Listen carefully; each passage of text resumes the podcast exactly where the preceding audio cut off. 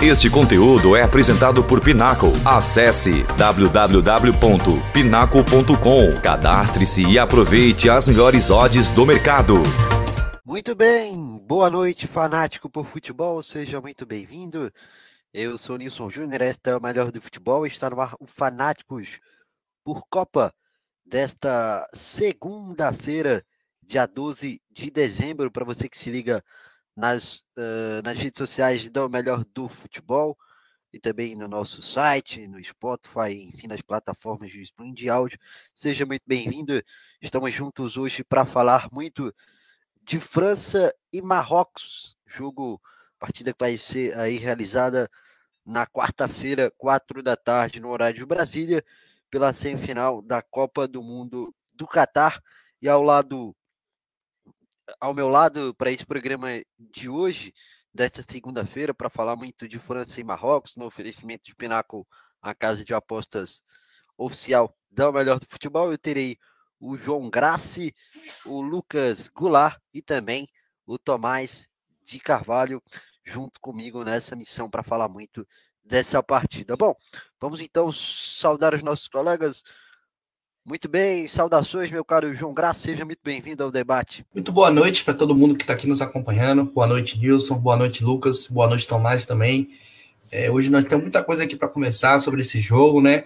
Acho que já podemos tratar Marrocos né, como uma equipe que não é mais uma zebra, não é mais uma surpresa, né? Até a própria França já vem falando, alguns jogadores da França já vem falando isso, então Vamos conversar um pouquinho sobre essa partida, tem tudo para ser um grande jogo. Muito bem, seja muito bem-vindo, Lucas Goulart. Boa noite, seu destaque inicial.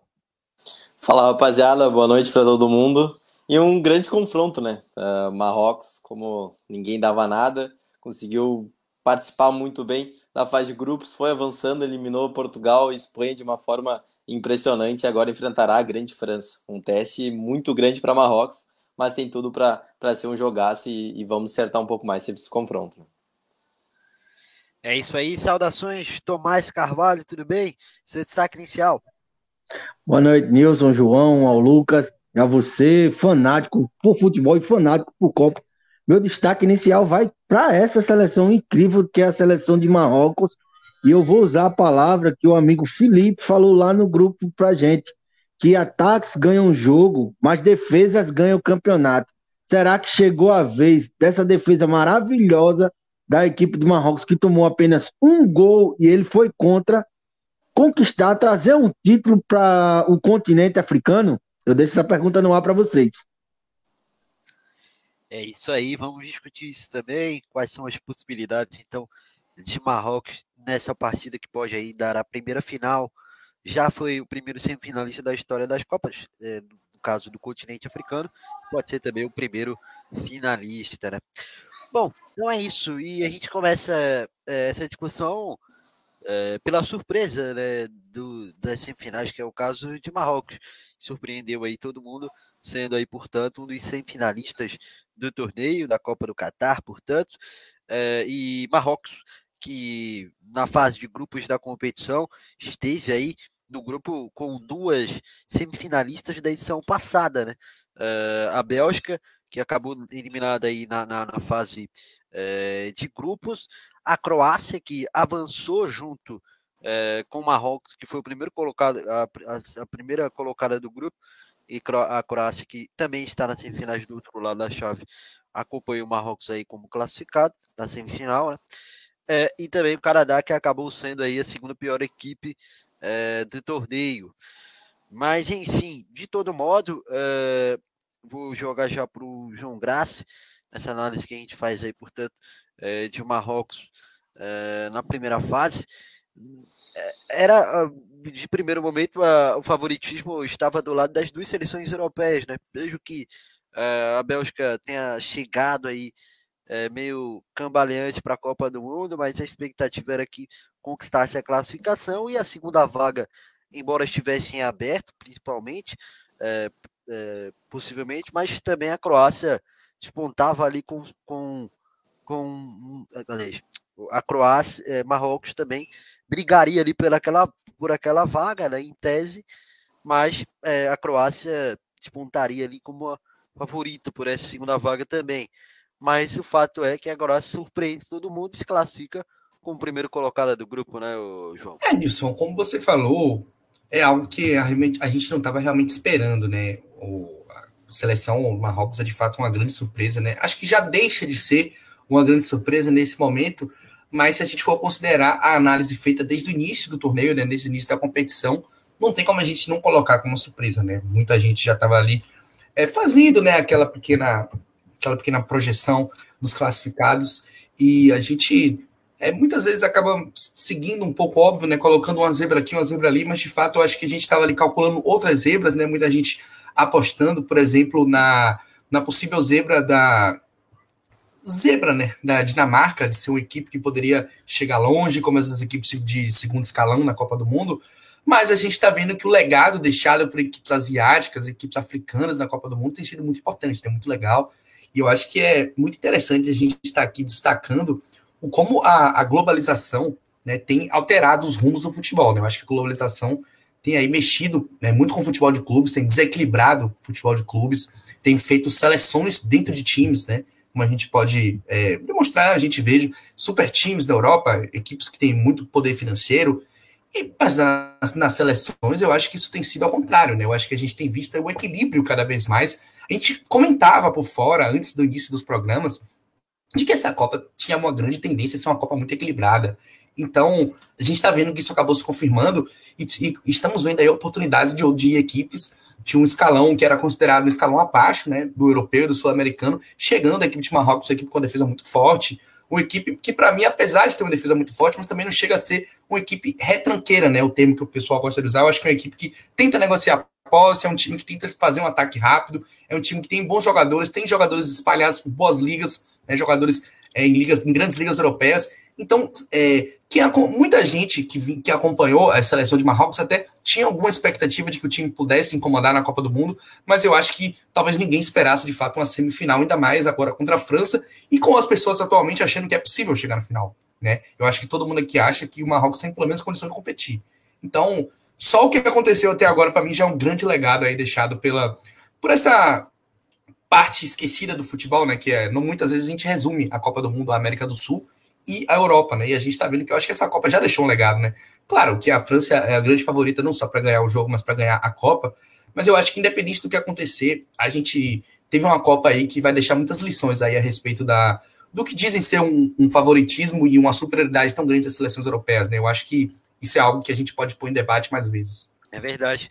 É, muito bem, é, Lucas, é, e, você, qual é o seu ponto de partida que você coloca aí para a gente sobre essa seleção de Marrocos, que é, de certa maneira, aí como bem destacou o nosso João Graça, né, um time que tem um sistema defensivo forte, mas é, demonstra aí alguns valores, é, algumas outra, outras qualidades bastante aparentes aí, né?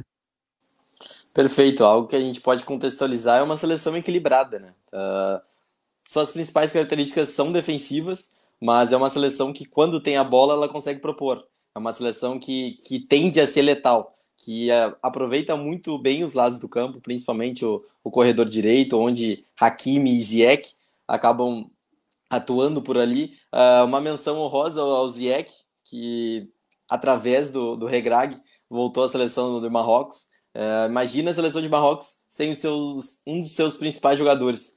Seria uma perda considerável e possivelmente Marrocos não, não poderia, daqui a pouco não, não chegaria onde está chegando, sem os seus principais jogadores. Então temos que destacar a importância do Regrag em, em colocá-lo de novo, esses jogadores tão importantes na equipe, e dar confiança, potencializar um esquema de jogo que consiga esses jogadores terem seu, seu melhor futebol. E aí a gente está vendo, né? Uma seleção que consegue ter esse equilíbrio tanto defensivamente quanto ofensivamente que atua muito bem pelos lados, varia muito bem os corredores, uh, atrai o adversário para um corredor e coloca no, no corredor ao contrário, possivelmente uh, acionando muito bem o Ziyech para fazer uma inversão, procurando o Bofal né, em situações de, de jogadas de, de um para um. Então é uma seleção muito forte nos corredores do campo. Tem até o Mazawi, uh, lateral esquerdo, que, que ainda é uma baixa para o confronto, pro confronto contra, contra a França é um lateral do, do Bayern de Munique, onde teve muito bem,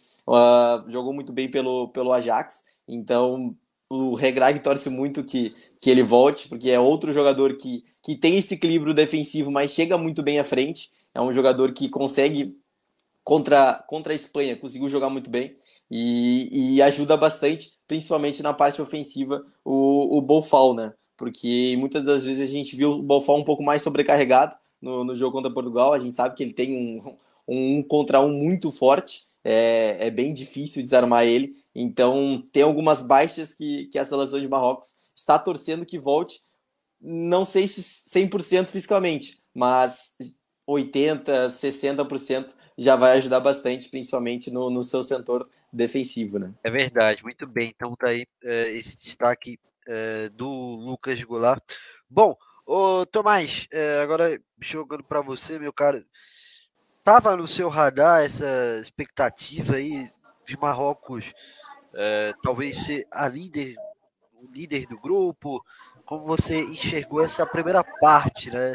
A primeira fase de Marrocos nessa na Copa do Mundo, né? Bom, Nilson, eu não estava no meu radar. É... Seleção de Marrocos, para mim, era a azarona do grupo. Como o João falou, a gente, acho que a maioria das pessoas, os analistas, repórteres, até acho que os próprios torcedores, eles colocavam como Bélgica e Croácia que seriam disputar a, a primeira colocação e, e, Marrocos seria a, a seleção que tiraria pontos. Que eu estava olhando aqui agora, Marrocos no ano, Marrocos tem apenas uma derrota no amistoso diante da equipe dos Estados Unidos. O ano inteiro, Marrocos tem apenas uma derrota em um amistoso. Então você já vê que não é uma seleção é, boba.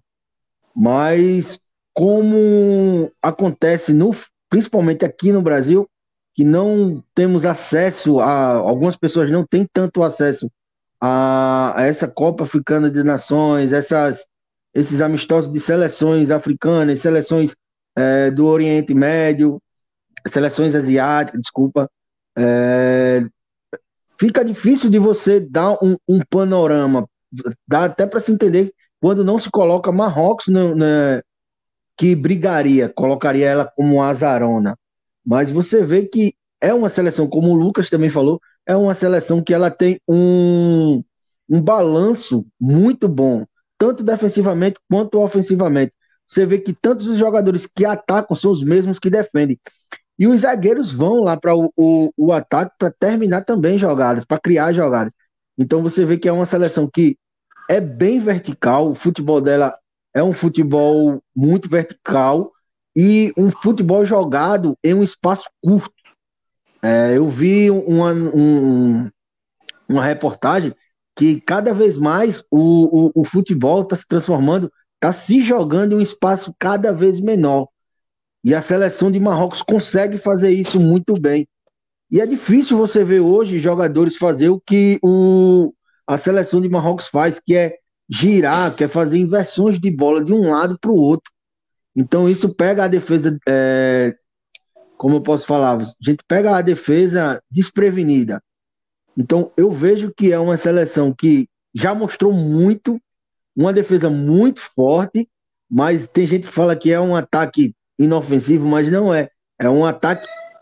Não é aqueles ataques poderosos, tipo um, um, um que tem o ataque da França, e o ataque que da, da Inglaterra, da própria seleção argentina. Mas é um ataque que vai fazer o adversário sofrer.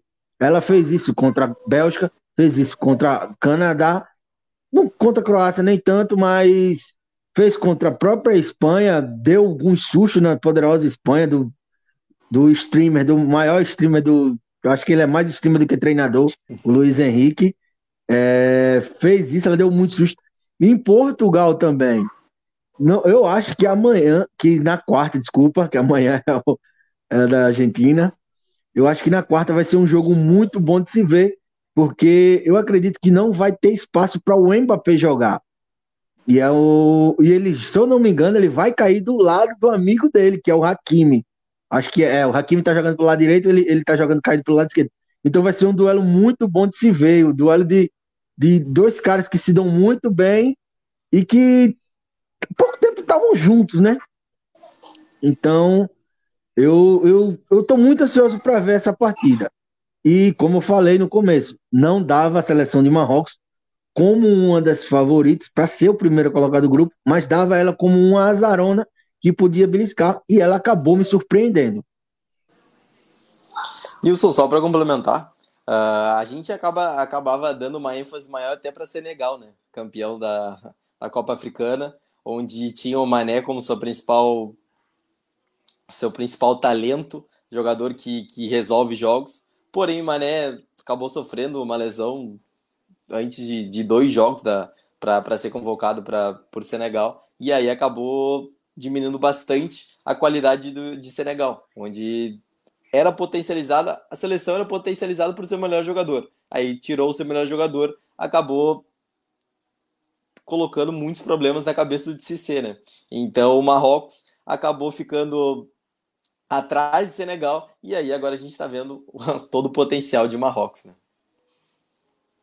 Verdade. Só complementando, Nilson. É, é como o, o, Lucas falou, Senegal ela é uma seleção boa, mas ela tem um potencial dela mais ele, é bem elevado por conta de um jogador que todo mundo sabe que é fora de série, que é o Mané. Já a seleção de Marrocos é um conjunto, ela tem um conjunto de vários bons jogadores e que acabaram, que se encontraram com o, o jeito de treinar do, do, do, Me esqueci o nome dele agora, me perdoe. Regrag. Se alguém lembra. Regrag. Então, pronto. Você vê que é uma seleção que se encontrou vários bons jogadores, são, se eu não me engano, são 14 ou 16 naturalizados com descendência marroquina, que formaram uma seleção bem, bem homogênea. Perfeito. Bom, e falando, aproveitando essa deixa aí que vocês falaram, né, de peças individu individuais e, e, algum destaque, é interessante analisar, né, o João, a gente observar que é, em diversas faixas do, do, campo a gente vê pelo menos um grande líder técnico né, dessa seleção de Marrocos. Você tem o, goleiro Bono no gol, que é um bom goleiro aí do Sevilha. Quem acompanha a La Liga vê realmente que ele é um cara que está sempre ali é, se destacando. E na lateral é, você tem o Hakimi, que dispensa apresentações, é o jogador talvez mais midiático dessa seleção. É, no meio-campo, teve essa grande descoberta aí, ou pelo menos tive essa grande descoberta aí do Andabat, que realmente faz uma Copa fantástica ali no meio-campo, né? Talvez a principal liderança técnica nesse setor do campo. E aí, mais à frente, a gente tem o, o, o Ziyech, né? Que aí é, também é uma das grandes estrelas do futebol marroquino. Então é interessante a gente ver que a seleção de Marrocos também tem ali seus líderes técnicos ali é claro, é, também, mas mesmo assim, eles são extremamente do, é, se doam bastante, né? Exatamente isso. Eles se, doam, eles se destacam, mas se doam bastante para o jogo coletivo, né? Isso é bem interessante. É, Nilson, como você falou, a gente até tinha comentado também já que, apesar do, do forte Marrocos ser o conjunto, né, ser a parte coletiva, que isso não impede da gente observar individualmente os jogadores, né? Tem bons jogadores espalhados em boas ligas, né? Eu destaco especialmente o Rabat pela Copa que faz, é, um grande um grande líder no meio-campo, né? Um jogador que ali é, corre o campo inteiro, defende, marca, ocupa muito espaço. É um cara que joga na Fiorentina, né? Então já joga num time intermediário para bom da, da Itália, né? Numa liga forte. A liga italiana vem crescendo muito nos últimos anos. Então a gente já percebe que se a gente for destrinchar aí de onde vem cada jogador, a gente vai é, poder notar que são caras que estão acostumados a jogar em uma exigência alta, né? Que jogam em ligas fortes da Europa.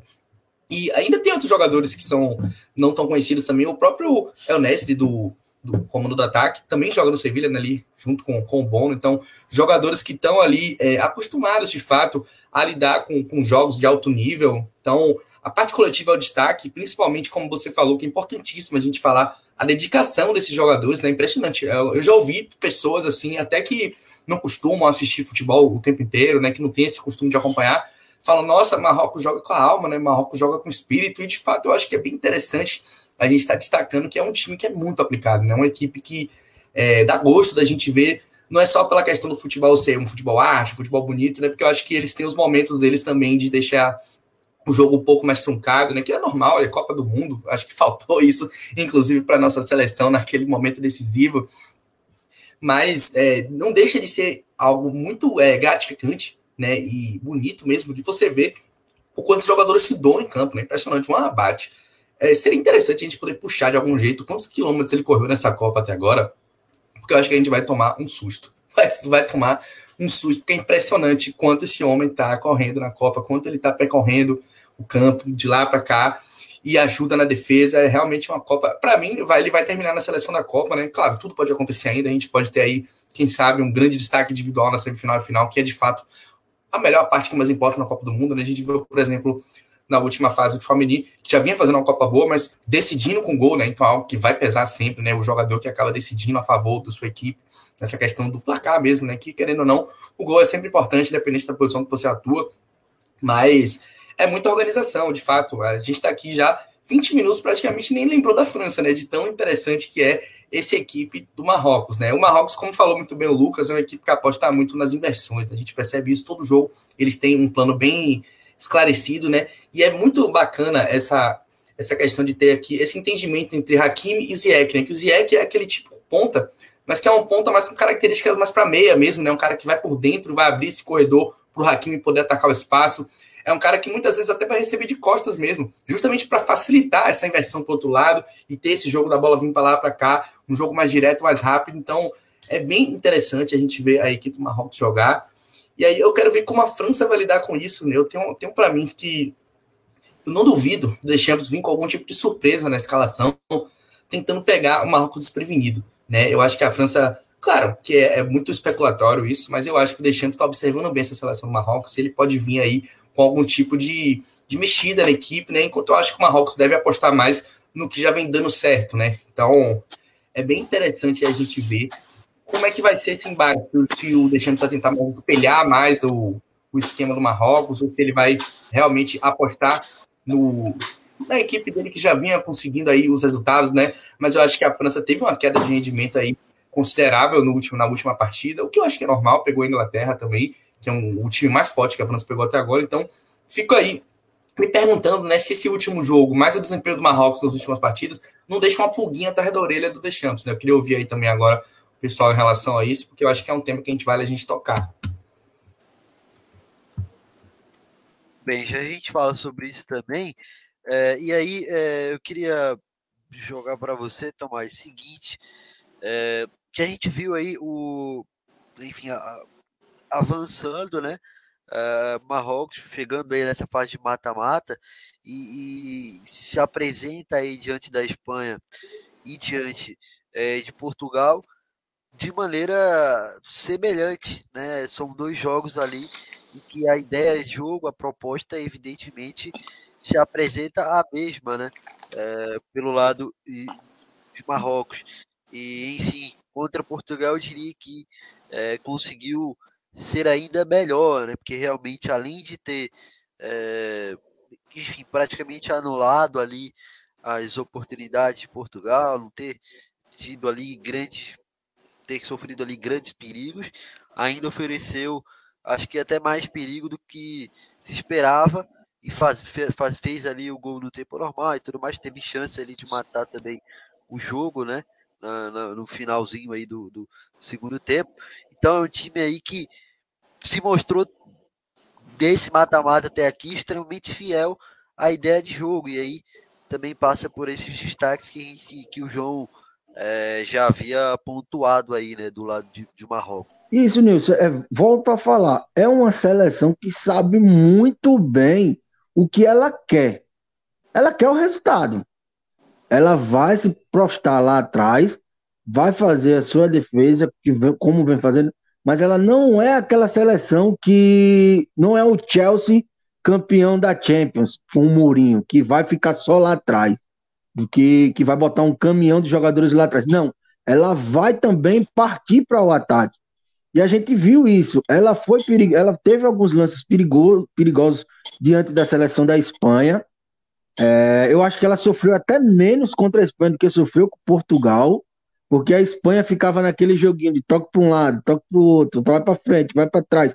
E isso parece, eu acho que beneficiou mais a seleção de Marrocos defensivamente e a seleção de, de da Espanha. E ela, quando ela partia para fazer a marcação pressão diante da equipe da Espanha, ela, a equipe de Marrocos conseguia tomar a bola mais fácil do que foi com Portugal. Diante de Portugal, a gente, eu vejo que teve também o mesmo estilo de jogo, o mesmo estilo mesmo de jogo, só que eles foram mais efetivos. E, cara, a subida do, do no gol, tem gente que tá falando que o goleiro do, do, de Portugal falhou. Mas, cara, a subida que o, que o, o, o jogador marroquino tem, a impulsão. Oi? Enesiri, né? Sim, a impulsão dele, cara, é uma coisa absurda. O goleiro tenta com a mão e não consegue chegar na altura que ele sobe. Então eu vejo que a seleção de Marrocos é uma seleção muito bem treinada, como já falou os amigos aqui. Ela se posta bem defensivamente e esse jogo que a gente vê de virada de jogo é uma coisa que dificulta o adversário a marcar. É, a gente comentou aqui na derrota do Brasil a mesma coisa que faltou ao Brasil esse tipo de, de, de situação essas viradas de jogos, essa trocar o, o, os jogadores de, de posição, porque tem uma sintonia entre o Hakim e o Ziyech, mas você vê no, durante o jogo contra a Espanha que há uma inversão. Ziyech vai para o lado esquerdo, eu não, eu, eu cara, eu não, me desculpe porque eu, às vezes eu esqueço o nome dos jogadores, mas há inversão entre os pontos da, da seleção marroquina é pouco, é, mas isso já faz a, a defesa da, da Espanha ela meio que bagunçar um pouco. Então você vê que tem essa inversão de, de jogadores. Então eu vejo que é um esquema muito bem treinado. Eles têm um, um jeito de jogar que tá dando certo. Cara, eu queria que desse certo até não. Não vou ser hipócrita e dizer que eu não queria que o Marrocos passasse pela França, mas eu acho que vai ser muito difícil. Mas é um jogo muito bom de se ver. Como o João falou, é uma seleção que dá gosto de você ver. Tipo a seleção de, do Canadá que a gente comentou aqui lá nos primeiros programas. É uma seleção que perdeu todos os jogos, mas era uma seleção que dava gosto de se ver. E a seleção de Marrocos, taticamente, para quem gosta de tática, é uma seleção que dá gosto de você ver o jeito deles jogarem. Maravilha. Bom, e antes da gente virar a pauta para falar também da França, é, eu queria jogar aqui para vocês, começando pelo Lucas. Lucas, é, que tipo de fragilidade você observa é, que a seleção de Marrocos pode enxergar na França, na França e aproveitar? Eu acredito que vai, vai passar muito pelo, pelo corredor esquerdo o jogo de Marrocos, porque França tem o Koundé de lateral direito e ele é um zagueiro. Ele pode jogar como lateral direito, mas as características principais é jogando, atuando como zagueiro. Então, o Bofal, como tem, um, tem uma jogada de um contra um muito forte, é um exímio ponta, ponta pela esquerda, impressionante a Copa que está fazendo. Uh, contra a Espanha, principalmente, demonstrou muitas dificuldades o Marco, o Marco Lorente atuando contra ele. Então eu acredito que, que o, se o Bolfal tiver em, um, em uma boa jornada na partida contra a França, ele pode dificultar bastante essa marcação pelo corredor esquerdo e direito defensivo da França, né? Então o Marrocos tende a atacar bastante, inverter bastante esse jogo, procurando o, o em situações de um contra um. E aí poderá trazer para a linha de fundo e novamente procurar o seu centroavante, o El Nesri, porque já demonstrou que tem posição dentro da área, é um jogador que tem uma estatura muito boa e nessas bolas por cima ele pode ganhar vantagem em cima do Upamecano e do Varane. Né? Maravilha. E você, João, vai na mesma uh, do Lucas ou você enxerga algo mais em relação a essas fragilidades uh, do, do time francês que podem aí fazer, uh, que, podem, que no caso podem ser aproveitadas por Marrocos? Nilson, só uma pequena pergunta antes de tudo. Ah, a gente já está com os cartões zerados. Na próxima fase vai ter é, uma suspensão. Pra, a partir das semifinais, os cartões são, são zerados justamente para que os jogadores não percam nenhuma final. Né, por Entendi. causa do cartão. o Lucas Hernandes vai jogar normalmente pela França, porque eu acho que, que os dois lados da França podem ser um, uma alternativa para o jogo da, do Marrocos. Né? Não só pelo fato do, é, do Marrocos ter um jogo interessante pelos lados, né? sabe ali atuar com as inversões ali, é, alargando o campo, mas também pelo fato Lucas Hernandes, na minha opinião, é um lateral que eu agora começo a entender um pouco do porquê o Deschamps vinha segurando um pouco ele. Porque eu acho que apesar dele ser tecnicamente superior a. Melhor, o Theo Hernandes, né? Às vezes a gente troca. Apesar do Theo Hernandes eh, ser um jogador superior tecnicamente ao irmão dele, né? Que acabou se lesionando, infelizmente. Eu acho que quando ele teve ali é, mais trabalho na defesa, ele demonstrou um, uma certa fragilidade ali. Eu acho que a França sofreu muito pelas laterais quando jogou contra a Inglaterra. É claro que a Inglaterra tem mais qualidade técnica do que o Marrocos, né? Acho que todo mundo vai concordar aqui, independente da Copa de que cada um fez. Mas eu acho que os dois lados podem ser um problema. Porque eu acho que o Kundê, como, como falou o Lucas, é um zagueiro. Então eu acho que é um, um, tipo de marcação, um tipo de enfrentamento diferente, né? É um cagoete de marcação diferente no lateral, querendo ou não. Então você vai ter um, um bufal ali, que é uma ameaça na, em velocidade, ameaça um contra um. Então qualquer lateral barra zagueiro, barra defensor, teria dificuldade ali com ele, independente, é um cara que está num bom momento também nessa Copa do Mundo. E eu acho que os avanços do Hakimi ali, em conjunto com o Ziyech, podendo arrastar esse volante que faria a cobertura mais para dentro, né, pela característica do Ziyech, e deixando ali o intervalo, né, entre o zagueiro e o lateral também alto, para ter infiltração de algum meio campista, né, pode ser o Amalá, por exemplo, que é um cara que está fazendo uma boa Copa também, então, seria, eu acho que, um risco. Né? Os dois lados da França, na minha opinião, é, se não tiver uma cobertura bem feita, né? se não tiver um entendimento ali, pode ser um problema. Porque o Theo Hernandes, para mim, é um cara que vai ser uma ameaça também para Marrocos. Você é um cara que joga muito bem ofensivamente, né? um cara que apoia, cruza muito bem, bate muito bem na bola, é um dos principais jogadores da função no momento, falo de toda a Europa, mas é um cara que, para mim, tem um, um pouco de, de, fragilidade defensiva, né? Não chega a ser um jogador que compromete assim defensivamente, mas é um cara que eu acho que pode ser explorado, né? Principalmente pelo Hakimi, né? Porque eu acho que existe muito essa tendência do Ziyech estar tá ali para poder arrastar um jogador da cobertura para o meio, para poder ter é, mais essa perseguição e aí abrir um espaço ali aquele intervalo entre zagueiro e lateral, porque o Hakimi tem essa tendência a largar o campo, então o lateral do lado dele vai acompanhar e aí vai ter um espaço para outros jogadores infiltrarem. Então vai ter um jogador aqui na linha de fundo e outro aqui entrando na área. Então vai ser mais um jogador para ali é, chegar um elemento surpresa e se aproximar do Onesri e é, encher um pouco mais essa área, né? É, para encher um pouco mais essa área da, da França e poder gerar situações de perigo, principalmente em velocidade, porque eu acho que a França com certeza não vai, não vai querer é, tentar, pelo menos, negociar a posse. Né? Acho que a França vai tentar dominar as ações territoriais, vai querer manter a bola, vai tentar jogar no campo de ataque da, do Marrocos. E aí, é justamente por isso, eu acho que isso vai acontecer, mas aí por isso mesmo que eu tinha comentado antes. Por ter visto como o Marrocos tem se portado na Copa, eu fico me perguntando como é que a França vai atuar, se a França vai se, vai se conter um pouco mais, se a França vai de fato se atirar no ataque, porque eu acho que tudo é um risco ali, essa questão dos lados do campo. Então, é um, um setor que eu acho que o Marrocos deve explorar e eu acho que pode sim ser uma fragilidade também, então meio que combina, né? Vamos ver aí como é que o. Agora eu também esqueci o nome do técnico do Marrocos, como é mesmo, Lucas, o nome dele? Regrag.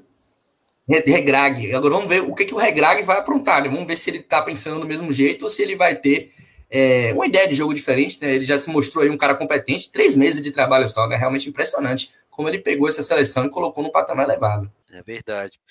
E você, meu caro Tomás, quais são os seus apontamentos nesse sentido aí de fragilidades que você vê aí do, do time francês podem ser aproveitadas pela seleção marroquina? Cara, é, os amigos foram perfeitos quando falaram sobre as pontas, sobre jogar nas costas dos laterais da, da França. A França tomou gol todas as partidas. Você pode pegar aí, a França tomou gol todas as partidas tem dois zagueiros muito bons. Laterais também são bons, mas é como o Lucas falou, o, o lateral direito, ele é um zagueiro, tá, tá jogando lá pela lateral, então ele nem sobe tanto. E o lateral esquerdo era o reserva, apesar que eu também concordo, eu acho ele melhor do que o irmão dele que se machucou.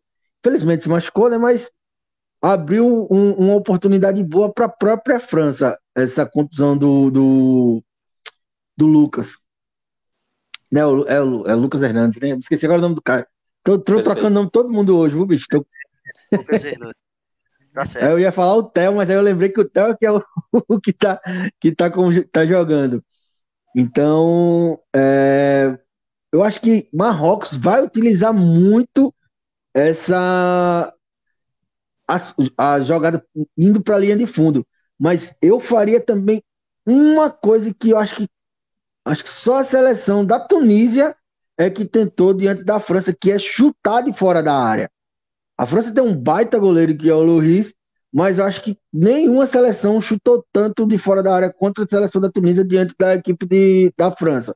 Então era outra coisa que eu também tentaria, fora esse jogo pelas pontas. Nilson, Nilson só para destacar que o, que o Ziyech é muito, muito bom jogador na finalização, né? A finalização dele de média a longa distância é muito boa.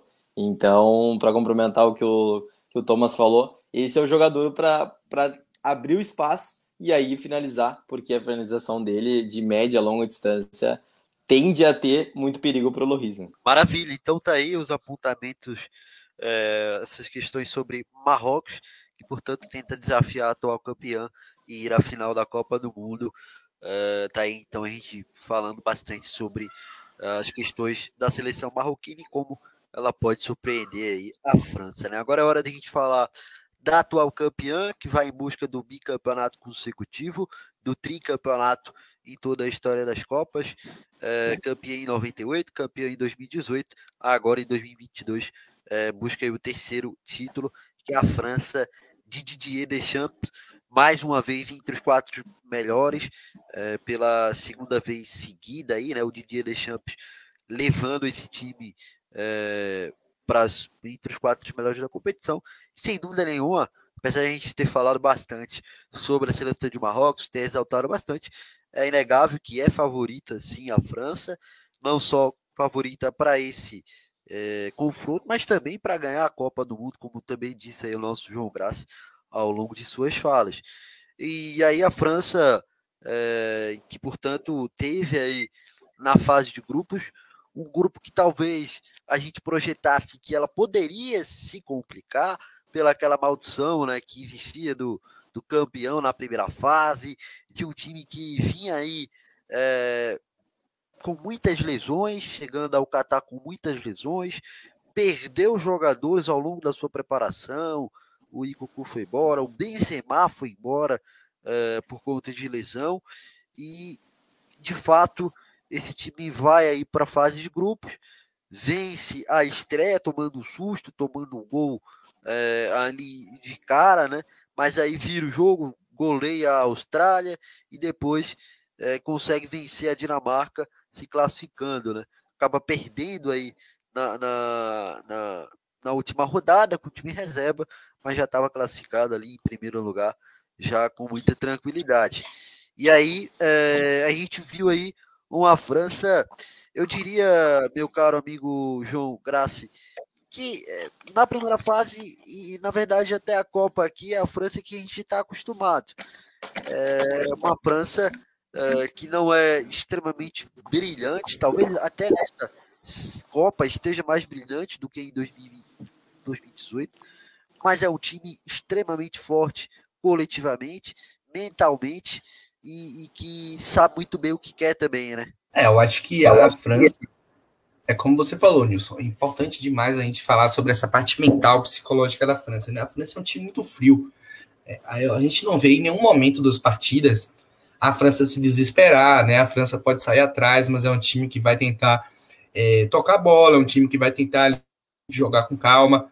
É uma equipe que parece que realmente, de fato, tá ali naquele modo automático em que tá, as coisas estão funcionando, né? Um time que de fato sabe o que fazer em campo e, e, é um time que individualmente é muito forte. É impressionante como a França, como a França é, perdeu atletas, né, por lesão, mas ainda assim a França soube ali realocar muito bem né, os jogadores e também a parte coletiva da França é, funcionou em muitas partidas, né, eu acho que nessa última nem tanto, mas é, perdão, a parte coletiva da França funcionou a ponto da gente ver, por exemplo, o Rabiot, que é um cara que praticamente todo mundo estava questionando ali quando foi anunciado que ele seria é, convocado também, não só convocado, né? Que muita gente já esperava por ele ter feito parte do ciclo, mas também por ele estar tá ali nessa condição de titular, né? Um cara que está sendo ali muito importante para a França, mas, e aí o cara veio e está fazendo uma Copa muito boa, né? Eu, eu não vou mentir eu também concordo que eu acho que o Rabiot é um jogador que tem suas limitações, né? Um jogador que não é aquele cara que é o reforço dos sonhos do seu time, mas é, o, é um cara que está aí mostrando que está é, que as características dele estão batendo muito com a função que ele tem que fazer, né? O Rabiot está sendo aquele típico meio infiltrador mesmo, um cara que está aparecendo muitas vezes na área ali para poder fazer mais número, né? É, ao contrário do, do Marrocos, eu acho que a França até tem um jogo por dentro que tende a prevalecer um pouco mais, né? Claro que tá, a França também tem força pelos lados, mas aí é, fica mais com a, com a questão do Theo Hernandes pela esquerda, porque o lado direito fica ali com o Dembélé também, claro, mas o Condé, por exemplo, já não é uma presença tão constante no ataque, né? Então, a gente tem, por exemplo, o Griezmann, que para mim é um cara que tem esse diferencial muito grande, é um cara que para mim está fazendo uma Copa muito boa. Claro que o destaque sempre vai para o Mbappé, mas eu acho que o entendimento do Mbappé com o Griezmann é algo que tem sido importante para é, poder elevar o nível ainda mais do jogo do Mbappé. O Mbappé, por mais que seja um cara rápido, um cara de velocidade, é um cara que joga ali muitas vezes muito, muitas vezes livre, né? É um cara que joga com muito espaço porque ele não tem tanta obrigação defensiva, não tem tanta obrigação de recompor. E a gente vê, por exemplo, o Griezmann sendo um cara que se desdobra ali por dentro, às vezes até pelo lado, para poder cobrir um certo espaço, né? Porque a gente sabe que a França joga com o Giroud, que é um cara que não vai marcar, não é a característica do Giroud, é um cara mais de área mesmo, um cara que fica mais posicionado. E o Mbappé é um cara que tem muita liberdade ali para opção de fato do Deschamps. Então eu acho que a França tem também, claro, o jogo forte pelos lados, mas eu acho que o jogo por dentro da França já é algo que pode ser um problema maior para Marrocos, né? Marrocos, claro, tem jogadores ali para poder cobrir esse espaço é, que vai ser é, muitas vezes ali ocupado pelo Griezmann, pelo Rabiot. O Giroud é um cara que tem saído da área para oferecer jogo também, apesar de ser um cara de ficar na área. Também é, o Mbappé é um cara que vai por dentro muitas vezes. E muitas vezes o corredor fica mais, como a gente falou, com o Hernandes de um lado e com o Dembélé do outro. Então, vai ter que ter atenção redobrada do Marrocos ali nessa questão do jogo mais por dentro, né? Eu acho que pelos lados, claro que vai sair jogo, como eu falei, mas acredito que o maior risco para o Marrocos vai ser por dentro, então vai precisar dos bolões trabalharem muito, né? Principalmente ali o Arabat, que é o cara que fica mais responsável por esse setor, né? Claro que tem um Bona aí, que também é um jogador que ajuda nessa questão da recomposição, e tem o Amalá, que é um jogador um pouco mais ofensivo. Então, é, a França tem muitas qualidades, né? É um time complicado de se enfrentar. É o favorito, né? Muito por conta de ter um, um elenco muito robusto, né? Com peças ali para complementar e ser um time que vale a gente tocar de novo nesse ponto. A França é um time muito frio. A França é um time que psicologicamente tem muito a oferecer. Né? É um time que não se desespera nas partidas. E a França é o típico do time que levaria um gol no início do jogo do Marrocos e conseguiria talvez até fazer dois, sendo que o Marrocos não tomou praticamente nenhum gol nessa Copa ainda. Mas não dá para a gente fazer nenhum tipo de, de, previsão, né? As coisas vão acontecer no gramado, né? Futebol às vezes prega peças, vamos ver o que vai acontecer, mas são possibilidades boas, na minha opinião, para os dois lados. É verdade. Bom, é, e enfim, você citou essa parte aí do, de tomar um gol, a gente viu isso na estreia, né? O time tomou um gol da Austrália e conseguiu ali remontar o placar tranquilamente. É claro que, obviamente, uma coisa é um jogo na fase de grupos, né? outra coisa é uma semifinal de Copa, mas enfim. É, bom, é, Tomás, e aí, cara, a gente, a gente via a França chegar e aqueles desfalques, parecia que, pô, tava ali tudo dando errado pros caras. Aquela impressão que você diz, caraca, velho, o time tá aí com a zica forte e pode ser que aquela aquela escrita lá dos times que, que são campeões e caem na primeira fase recaiam sobre ele também, porque de fato é o time que está com uma má sorte enorme. Perde o melhor jogador do mundo, perde jogadores importantes, tanto é que se, for, se você for ver ali o banco de reservas da França, você percebe né, que o time acaba sentindo mesmo esses desfalques, porque o campo, o banco de reservas hoje acaba tendo pouquíssimas opções ali que você diga, caraca, dá para você tirar fulano e botar ciclano e com tranquilidade dá para manter o mesmo nível. Eu já penso que é um pouco diferente aí diante disso, mas enfim, é um time que chegava aí com uma carga negativa ruim pela falta de sorte, eu diria até, mas que aos, aos poucos foi conseguindo virar o jogo ao seu favor, né, na primeira fase. Isso, isso mesmo. A, a França, eu eu botei aqui no, no primeiro fanático lá do Copa, eu coloquei que ela ia ser eliminada. Eu tava crente que ela ia continuar com a maldição do, do campeão europeu, não passar nem da primeira fase, mas infelizmente a Dinamarca eu acho que deixou o futebol em casa, não veio, não veio para jogar essa Copa. E a Austrália, que querendo ou não, passou quando teve a chance, é, mostrou aquilo que o, o, o, mostrou a França mostrou aquilo que o João vem falando, que é um time muito frio. Ela tomou o gol e partiu para o ataque. Uma amostra disso também é nesse último jogo agora nas quartas de finais da equipe da França. Ela foi completamente dominada pela seleção da Inglaterra. Mas ela abriu o placar por 1 a 0 e ainda continuou sendo dominada. Ela tomou o gol de empate, ela volta a jogar, a jogar bola e consegue fazer o 2 a 1 pressionando a Inglaterra. Depois que ela faz o 2 a 1, ela volta novamente a ser completamente dominada pela seleção da Inglaterra. Então mostra o equilíbrio mental que essa seleção tem uma coisa que eu já vejo um pouco diferente da seleção do outro lado, que é a seleção da Argentina. Que eu vejo que eles não têm tanto equilíbrio emocional. Eles conseguem se, se, se recompor dentro do, do, do jogo, mas eu vejo que eles perdem um pouco de, de equilíbrio mental. Já a equipe da França, não. Eles tomam um gol. O teu áudio sumiu aí do nada. Não tá fechado, mas acho que foi. Tá mudo. É, tá mudo. Agora voltou. Pronto, aí você vê que é uma seleção. É, concordo que você olha para o banco e você não vê é, aquele leque que outras seleções têm, ou até a própria França teria se não tivesse todas essas esses cortes por contusão.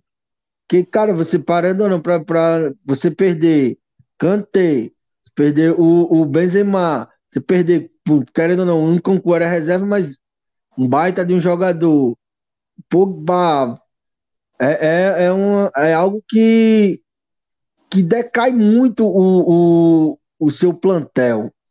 E você vê essa remontada da França, é, é algo impressionante. Mostra o quanto de qualidade. E fazer um, um, um, um ressalve aqui de um cara que o João falou, que às vezes não aparece muito, tem outros caras que estão tendo mais destaque que ele, mas o cara é muito importante para essa seleção da França, que é o Griezmann. O que o Griezmann vem jogando na seleção da França é absurdo. Você vê que ele, a função que ele faz hoje na França era a função que o Neymar estaria fazendo na seleção brasileira. E você vê o primor que ele faz, ele volta para recompor. O Neymar ele já não tinha esse tanto tanto para recompor, mas você vê que o Griezmann recompõe, ele arma a jogada, ele deixa o, o corredor mais livre para o, o Benzema, para o Benzema, é. para o, Mbappé, deixa para o, o, o Dembélé. Então você vê a inteligência que o Griezmann tem, você vê que quando precisa, ele também aparece na área junto do Giroud. Então eu vejo que é uma seleção extremamente perigosa, é favorita, num, palpite final, vou dar ela como quem vai passar para a final, mas não queria que acontecesse. Mas é uma seleção muito boa de se ver jogar, principalmente os titulares. Mas eu vejo ainda, como eu falei sobre a seleção do Marrocos, eu vejo que a seleção da França ela tem um pouquinho de deficiência na sua marcação. Porque uma, não é normal uma seleção do calibre da França, todos os gols, todos os jogos, ela tomar pelo menos um gol. Então é algo que tem que ser revisto, mas o que vale é o produto final. E isso está acontecendo com a equipe da França. Wilson, só para pontuar, algo que eu, que eu acredito que seja importante é o trabalho do Deschamps. Né? Poucas pessoas acabam exaltando o trabalho que ele realiza na França. Muitas pessoas acabam criticando, a França não joga um futebol tão vistoso, mas é um cara que se adapta muito bem ao contexto. Né? A França, como os amigos destacaram, perdeu diversos jogadores. Ele conseguiu adaptar muito bem Tchouameni, Rabiot, Tchouameni que é um que é um grande jogador com apenas 22 anos, mas tem uma personalidade incrível. Chegou no Real Madrid, parecia jogando já há diversas temporadas e chega na França e se adapta muito bem no lugar do Kanté. E aí temos o Rabiot também, que é um jogador que que recebe muito, muitas críticas, uh, não estava atuando em um grande nível na Juventus, mas chega na seleção francesa e o, e o Deschamps consegue adaptar ele, né? Então, e se torna uma, uma peça importante, faz coberturas defensivas, quando num setor que o Mbappé acaba não, não voltando muito e poderia sobrecarregar o Theo, Hernandes, mas aí tem o Rabiot que acaba tendo esse papel importante. E só para pontuar também a importância que ele tem de poten potencializar suas principais peças, né? Como já citado pelos amigos, o Griezmann. Uh, Griezmann no, no clube acabou não dando certo no Barcelona, voltou para o Atlético de Madrid e, e, também não, não mantém o mesmo nível já apresentado, e aí ele chega na seleção e é o maestro criativo dessa seleção. É impressionante uh, o impacto que ele tem uh, na equipe do Deschamps. E o outro é o Mbappé. Uh, ele coloca o Mbappé onde ele sente a vontade. Uh, o Mbappé já deu entrevistas falando, uh, criticando onde ele joga, atua no PSG, e aí ele chega na seleção e tem o seu lugar onde ele consegue potencializar demais seu futebol. Então a importância do Deschamps para essa seleção é muito grande e ele vem dando continuidade no trabalho e tende a ficar até a Euro de 2024. Falavam do Zidane, mas após esse mais um mais uma ótimo desempenho da França na Copa, é, fica complicado tirá-lo do, do comando, né? Maravilha. Bom, é, eu vou continuar aqui contigo, Lucas, porque é seguinte, né? Aí a gente viu o, a, a, a França no mata-mata, né? E oitavas e quartas jogos bem distintos. É verdade que nas oitavas a França chegou a tomar um sufoquinho ali da Polônia, parecia que ia tomar o gol, mas aí é aquilo que a gente falava anteriormente, né? Que o, João Graça também já tinha pontuado sobre essa força mental, esse time saber, eh, naquela famosa frase que a gente ouve bastante dos, dos, técnicos brasileiros aqui no futebol brasileiro, do time saber sofrer, e aí é, é esse time, a França é essa seleção, né? É esse time que sabe sofrer contra a, a Polônia. Foi o time que ali no comecinho soube sofrer e, e, portanto, depois foi um atropelo, né? Um atropelo, uma classificação tranquila. No outro jogo, não, né? O que a gente viu foi um jogo de superioridade da Inglaterra, mas de maior eficácia da França, né? É, e aí mais, eu acho que mais claro e evidente daquele jogo de novo dessa expressão do saber sofrer. E aí é, conseguiu ser, ser, bem mais feliz né, na partida. Contou também com a sorte ali do, do pênalti perdido pelo Harry Kane, né? Mas enfim. É uma, é uma seleção que tem personalidade, né? É, tem a continuidade do trabalho, onde os jogadores já se conhecem, tem agora jogadores novos, mas são jogadores que, que sabem muito bem uh, o que o técnico pensa, o que o técnico tem implementa na equipe, então ele, eles têm essa segurança de, de saber que, mesmo sair tomar um gol, tomar uh, dois gols acaba sendo complicado, mas sair tomando um gol, eles têm a, sabem do seu potencial sabem como, como tem recursos para buscar o empate e até a virada. Então é uma seleção muito pronta, né? É uma seleção que já demonstrou um potencial gigantesco em 2018 e agora demonstra uma maturidade incrível que, que vem se mantendo. E os jogadores acabam, até o Giroud, né? O Giroud em 2018 que é, não fez nenhum gol e está sendo uma peça importantíssima. Eu acho que é, vai muito na conta do Deschamps, porque foi ele que, que colocou essa confiança no Giroud. Ele poderia ter ter trazido o Benzema de volta. Muitas notícias circularam que o Benzema já estaria 100%, mas foi lá o Deschamps, bancou o Giroud, deu a confiança necessária e agora ele está sendo um dos grandes nomes da, dessa seleção francesa. Né? Então é um, é um trabalho de, de longo prazo, um trabalho importante do Deschamps que acaba dando essa segurança necessária para a França vencer essas situações adversas na, na partida. Né? Maravilha. Agora eu vou tirar com vocês para a gente falar é, de destaques individuais, né? Porque você, a gente falou bastante aí sobre o Griezmann, é, enfim, que parece de fato ser um dos motorzinhos dessa equipe, o, o escape é, intelectual dessa equipe da França, pelo menos até aqui, para muitos é, é, é, bem por aí o papel que ele vai representando, é, mas é um time que tem vários destaques, né? É, você tem aí é, o Mbappé, que dispensa comentários, briga aí pela bola de ouro da competição. E vou citar outra, para mim, que é uma grande surpresa, tá, até. Para mim, que é o, é o Pamecano, um jogador que eu não via com muita confiança. É, no Bayern, o jogador costumava ali é, vacilar, mas está fazendo uma Copa absurda o Pamecano. É, vocês também citaram aí o Theo Hernandes que ganhou oportunidade e teve algum destaque. É interessante a gente ver, ver isso, né? O time que tem aí é, bastante é, nomes aí que, que formam de fato um coletivo arrasador, como a gente vai observando, né, João? É, de fato, Nilson, o, o Pamecano, ele foi um cara que surgiu né, muito bem ali no Leipzig, e aí gerou interesse de várias equipes, né, do futebol mundial, fora da Alemanha, dentro da Alemanha, de várias, várias ligas diferentes. E aí a gente viu, por exemplo, o Pamecano surgindo junto com o Konaté, né, que é outro zagueiro também da, da seleção francesa, e a gente viu é, muitas vezes a gente comparações entre os dois e colocavam o Pamecano muitas vezes acima do Konaté. E eu acho que quando cada um trilhou o destino para fora do, do, seu clube, né? Que acabou que de fato o Konaté acabou se encaixando melhor, é, vinha numa fase boa no Liverpool, um cara que se tornou ali praticamente titular, ganhou a vaga do Matip.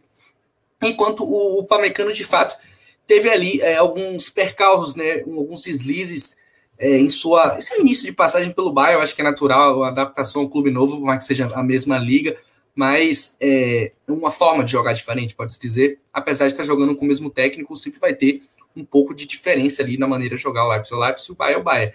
Então, de fato, eu acho que ele não chegou ali com essa moral toda para a Copa do Mundo, mas está aí mostrando que está sendo um dos destaques sim da França. É um cara que vem fazendo uma boa Copa e também se mostra até um cara que sabe jogar também com a bola no pé, né? Um cara que às vezes sobe é uma característica do Pamecano. Ele subir para apoiar o ataque, oferecer é, uma linha de passe, oferecer uma opção ali para poder é, é, achar um achar um lançamento, enfim. É um jogador, é, de fato, que tem qualidade técnica, além dessa imposição do zagueiro como zagueiro.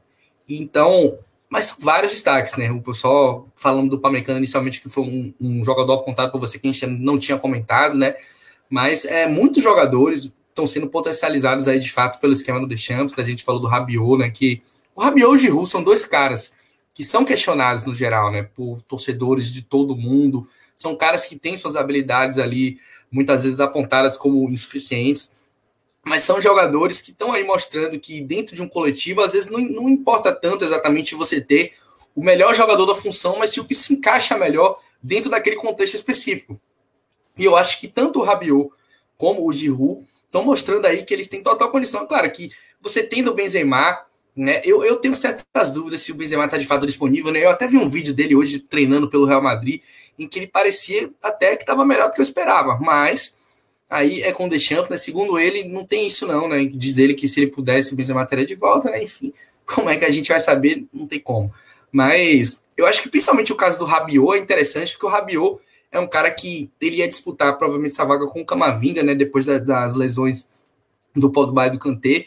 E são jogadores de características bem diferentes, né? Então eu acho que o, o, o Deschamps ele teve coragem de perceber que dentro do que ele imagina como futebol, o Rabiot encaixa melhor, né? O Rabiot, de fato, é um jogador que tem, é um cara mais de área a área, né? Do que o Camavinga é um jogador que mais da aquele jogador do dinâmico, um jogador técnico, enquanto o Rabiot é um cara mais da passada larga, um cara que vai ali preencher um espaço na área, vai tentar ali é, se juntar com os jogadores do ataque. É um cara que, com todas as limitações, tem um estilo dele.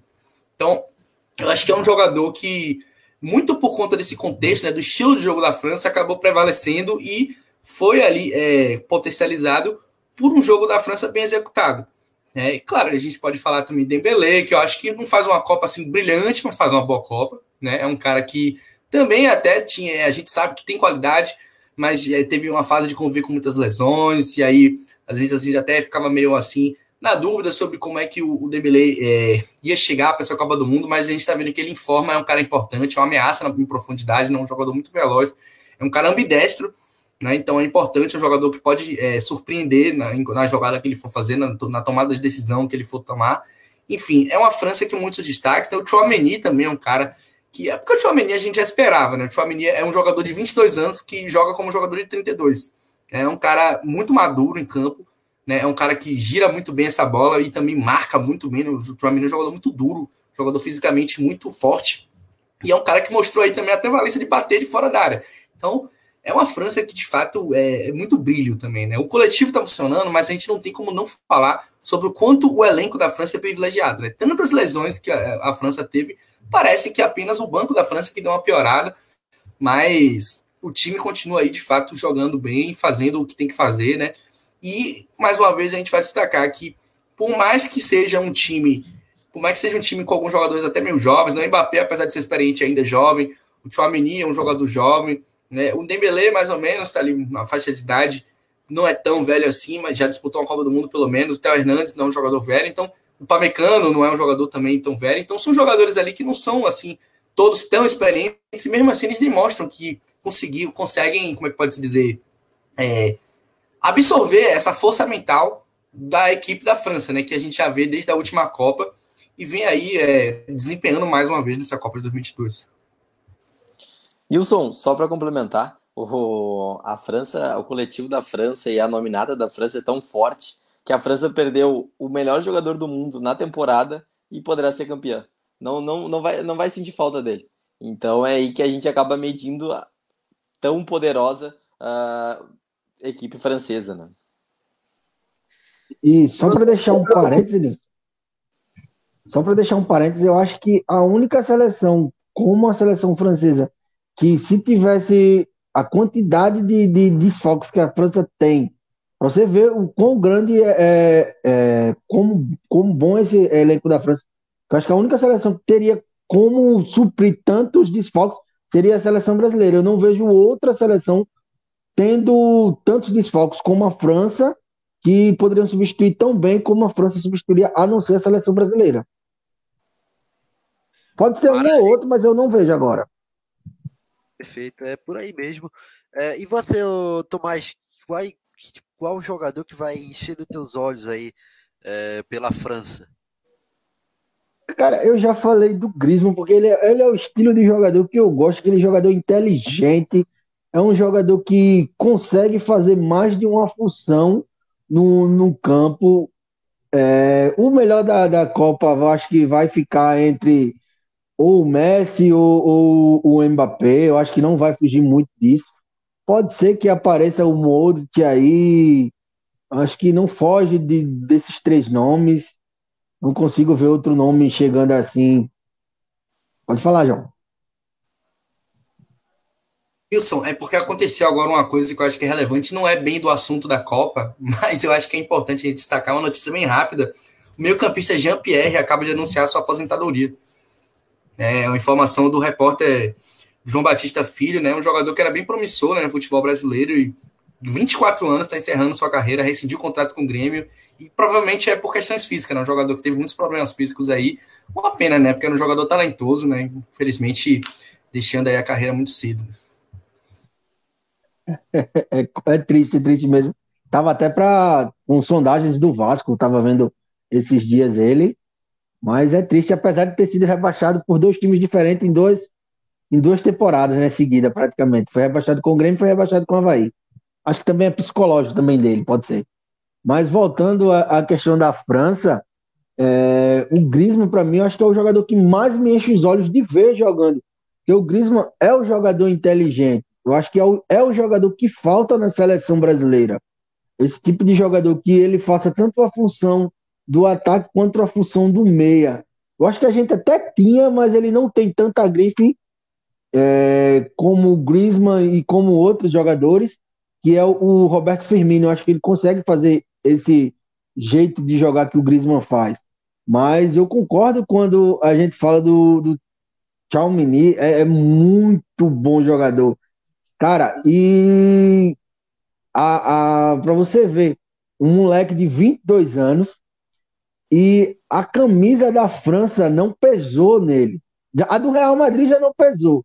E você chega a jogar pela seleção campeã do mundo e você simplesmente é, substituir um dos cinco melhores volantes do mundo, que é o Kanté, e isso não pesar para você, então você mostra o quão bom e o quão pode crescer ainda esse moleque. E a defesa da França, o, o, o Palmecano também, realmente, ele eu gosto do estilo de futebol dele. Ele é bem seguro. É, eu acho que do lado do Varane, é, casou muito bem para ele, porque traz uma sustentação defensiva até, isso faz com que até ele saia um pouco mais, ele vá buscar às vezes mais o ataque.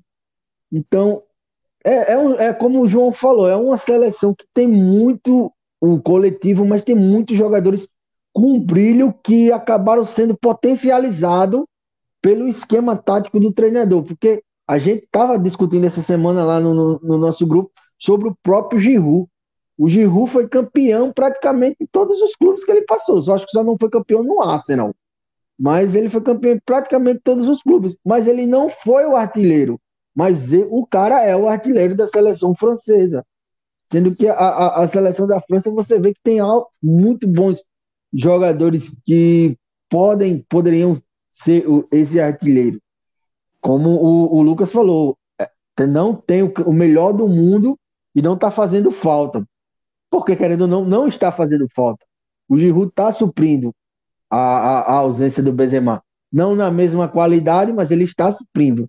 Então eu vejo que é uma seleção mu muito bem treinada, como a seleção de Marrocos, só que ela tem esses caras que podem decidir. E querendo ou não, tem o Tartaruga Ninja lá na frente, que o cara é, é, é excepcional naquilo que ele é disposto a fazer. Naquela jogadinha de linha de fundo, acho que poucos fazem como ele faz, decidem como ele decide.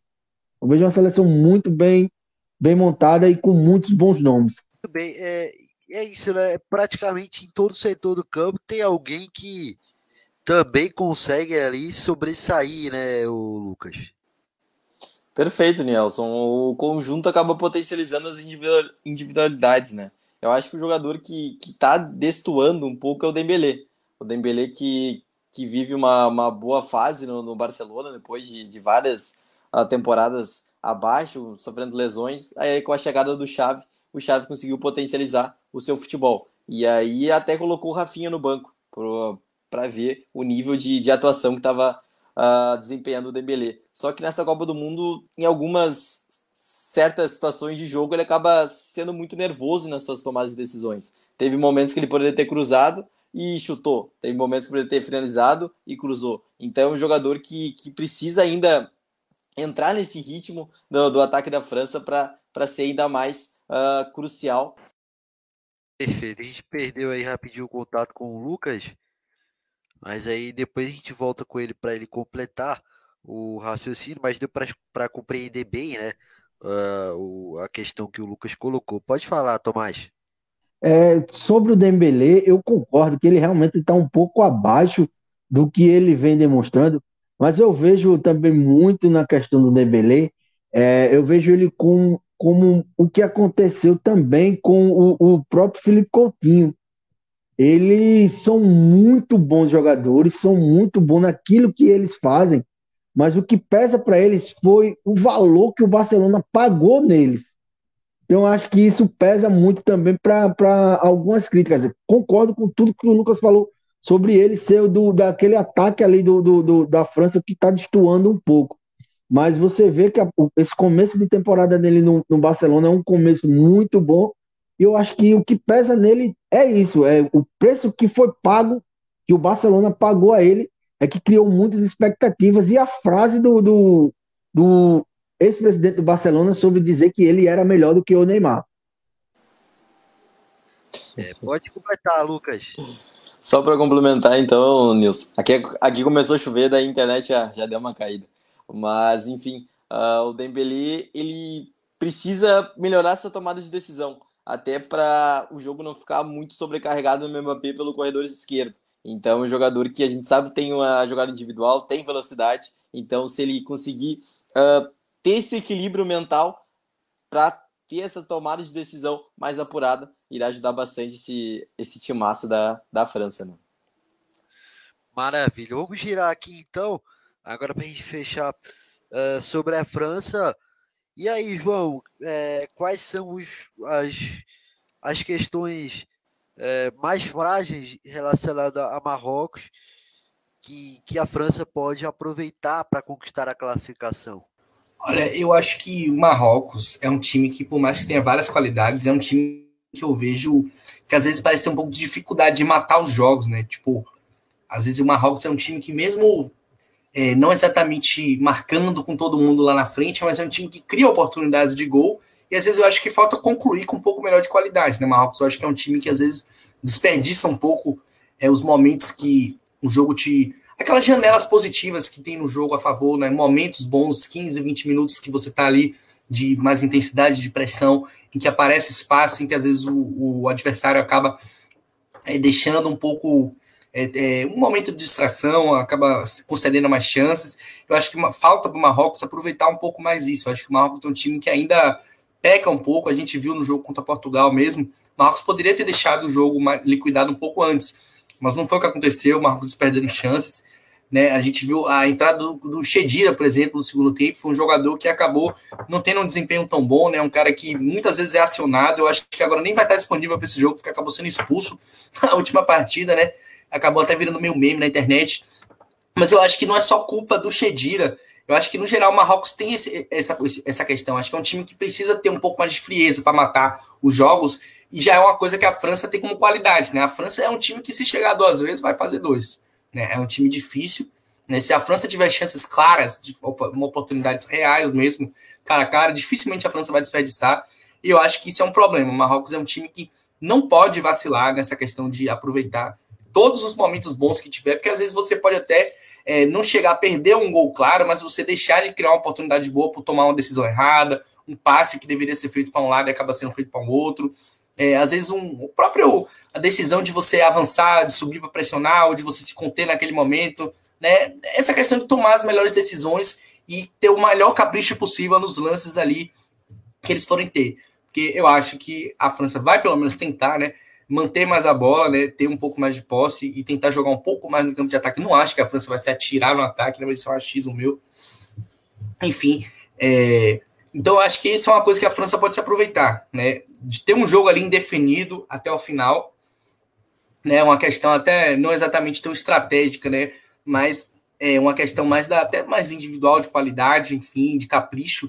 Eu acho que a França é o típico do time que se aproveita de, de, dessas deficiências de uma equipe, né? Uma equipe que não mata a França, a França pode acabar matando depois. Então, o Marrocos tem que se atentar, né? Se chegar, tem que botar a bola na casinha. Girar a faca, né? Muito bem, o, o Tomás.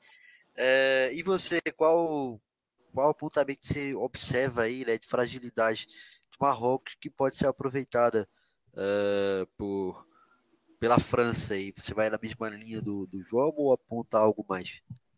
Vou, vou na mesma linha, mas eu, eu também queria apontar a mesma coisa sobre a equipe de, de da França. Tem que, tem que chutar mais de fora da área. Tem que usar os seus meios para chutar mais de fora da área, para experimentar o goleiro. Às vezes o goleiro tá lá, tá frio, não, não, não, experimentou, não experimenta um chute. A gente viu poucos gols de, de fora da área nessa Copa do Mundo. É, temos muito bons jogadores que batem bem de fora da área. A gente viu poucos gols de fora da área. Eu acho que deve ter sido alguma regra que a gente não está sabendo que só vale gol de dentro da área. Porque é, cara, é, você tem muitos bons jogadores. A França mesmo, você, a gente pode listar aqui é, o, o, próprio Tchouameni, o, o, o Griezmann, tem o Dembélé que tem aquele corte que ele dá um corte para tipo o Robin antigamente ele bate no gol. O próprio Mbappé bate muito bem na bola. Então tem que aproveitar isso. E é como o, o João falou: se Marrocos quiser ter uma chance, não pode desperdiçar. Tem que, como você falou aí, tem que cravar o punhal e girar. Porque a França é aquele tipo de time que, se chegar, ela vai fazer. Então tem que estar 110% ligado e não pode dar bobeira, porque se der uma bobeira, um, um espacinho que der para o, o próprio Mbappé é um algo que pode ser fatal. Ele consegue fazer jogadas em espaços milimétricos e, e, rápido, uma coisa que é difícil de você ver jogadores usarem é, a linha do campo, aquele espaço mínimo no campo e executar de forma rápida. Então eu acho que essa pode ser uma vantagem e uma desvantagem, porque o Hakimi já é um jogador que está acostumado com o Mbappé. Então vamos ver como será esse duelo. Então estou muito ansioso para ver como vai ser esse duelo entre os dois. Como já falei, volto a falar, espero que dê Marrocos, mas eu acho muito difícil. Eu acredito que a França é franca favorita nesse jogo. Agora sim, muito bem. É, Lucas, pois é, é, a gente, é, o nosso Tomás aí já falou em relação ao favoritismo da França. Mas é claro que é, Marrocos tem seus méritos e aí também as suas fragilidades. E aí quero saber de você também qual o, o famoso mapa da mina aí para a França chegar na semifinal, para além, claro, é, claro que tem as suas qualidades individuais, mas como é que vai é, alcançar esse objetivo aí? Que tipo de caminho pode ser mais fácil aí para a França chegar a esse objetivo? Acredito que vai passar muito pelos prováveis desfalques defensivos do, do Marrocos, né? O Marrocos pode enfrentar a França sem três jogadores titulares da defesa. Só o Hakimi pode jogar como titular.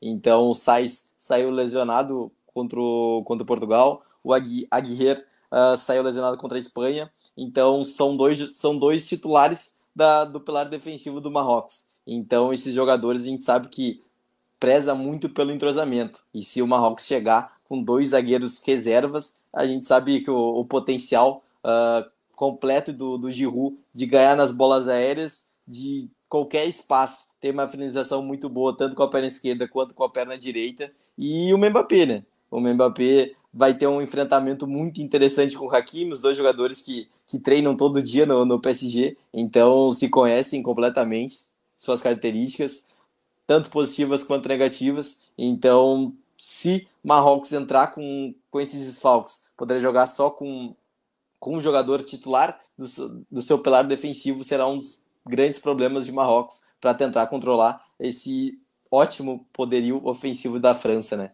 Então será um embate bem interessante, onde a França daqui a pouco pode controlar um pouco mais a posse para atrair uh, o Marrocos sair no seu campo defensivo e aí explorar muito bem os espaços entre o intervalo entre o Hakimi e o Sais, daqui a pouco se jogar. Então vai ser um jogo de um quebra-cabeça, né? São duas seleções que, que propõem o jogo, mas Marrocos tem muita compactação em suas linhas defensivas. É um jogo que Marrocos pretende uh, diminuir ainda mais o espaço entre linhas para não dar esse espaço criativo para o Griezmann, porque a gente sabe que o Griezmann é o grande potencial criativo dessa equipe da, da França. Então o jogo vai passar muito pelo esses desdobramentos, né? A Marrocos fechando inibindo esses espaços entre linhas para o Griezmann não, não ter esse poder criativo para achar tanto Giroud quanto Mbappé, Dembélé aberto pela direita. Então será um jogo que, que traz essas, esses pequenos detalhes táticos que podem ser preponderantes para as duas equipes saírem vencedores. Né? Maravilha. Excelente. Então tá aí os apontamentos dos nossos analistas sobre uh, as questões relacionados à, seleção francesa. É hora então do nosso palpite para essa semifinal 2, né, esse duelo entre França e Marrocos, no oferecimento aí de Piraco, a casa de apostas mais inteligente do mundo. Você que nos acompanha por vídeo pode pegar o seu celular, fazer a leitura do QR Code aí na, terra, na tela e, e ser encaminhado aí para a página de cadastro.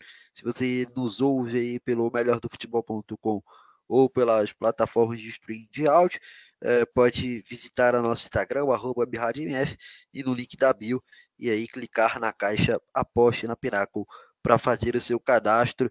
E aí você faz o seu cadastro, realiza o depósito e aposta com as melhores odds do mercado. Vamos então ao palpite dos nossos analistas. Vou começar com o João Grassi, que traz para a gente o seu palpite para a França e Marrocos. E aí eu quero o palpite do jogo e, claro, se for empate, né? Quero também a classificação aí. Né, quem é que se classifica? Ô Nilson, eu vou de 0 a 0 no tempo normal e 1 a 0 França na prorrogação. Eu acho que a gente vai ter uma grande história aí nesse jogo. Maravilha. E você, Lucas Goulart? Wilson, eu quero presenciar a história acontecer, né? Então, eu quero, acredito que seja um a um no tempo normal e nos pênaltis da Marrocos. Tá certo, muito bem. Tomás. É, Bonilson, eu também quero que o, o, a história aconteça, mas eu acho muito difícil. Então, eu acho que vai ser 0 a 0 e 1 a 0 França também na, na, na prorrogação. Mas eu seria muito massa se o Marrocos passasse no, nos pênaltis, nem que seja nos pênaltis. Tá certo. Então aí, todo mundo apostando aí no jogo de pouquíssimos gols, na verdade. É... Acho que o Lucas botou aí também 0x0, né, Lucas? 1x1. 1x1, 1x1. Então, 1x1. O Lucas, o resto botou aí 0x0, né?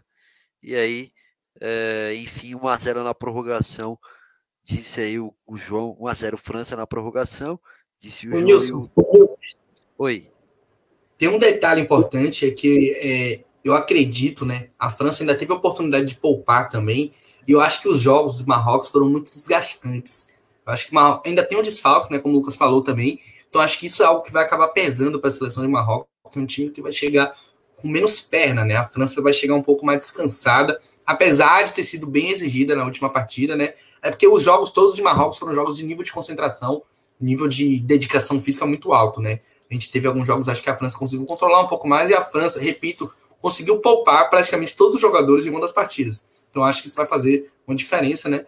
Mas se bem que o Brasil também chegou com mais perna do que a Croácia, a gente viu o que aconteceu, né? Futebol é futebol, enfim.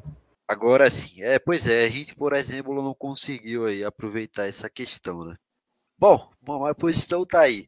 Só recapitulando aí, o palpite do João 0 a 0 no tempo normal, 1 a 0 na prorrogação para a França, do Lucas 1 a 1 no tempo normal e uh, o Marrocos passando nos pênaltis e também, é, assim como o João Graça e o Tomás Carvalho acredita aí é, no placar de 0 a 0 no tempo normal e 1 a 0 na prorrogação para a França. Então é isso, faça então a sua aposta na Pinnacle, aposte aí nas semifinais da Copa do Mundo.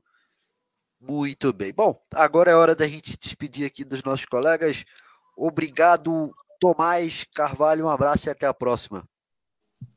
Eu que agradeço a você, Nilson, ao João, ao Lucas, por mais esse programa. A você, fanático por futebol, fanático por Copa. Vamos ficar ligado. Eu quero muito ter uma final inédita e que ter um campeão inédito. Apesar de que vai ser muito difícil disso acontecer.